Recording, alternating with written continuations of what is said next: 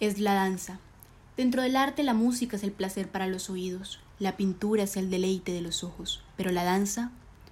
La danza es la que satisface el deseo más íntimo del cuerpo, ese impulso primitivo del movimiento que evoca caos. Como una orquesta sin instrumentos, como un verso sin letras, como un óleo sin colores, simplemente el alma y sus formas cantando a través de los huesos, conectando secuencialmente puntos abstractos en el aire, siendo imprescindibles, sensibles y a la vez indomables.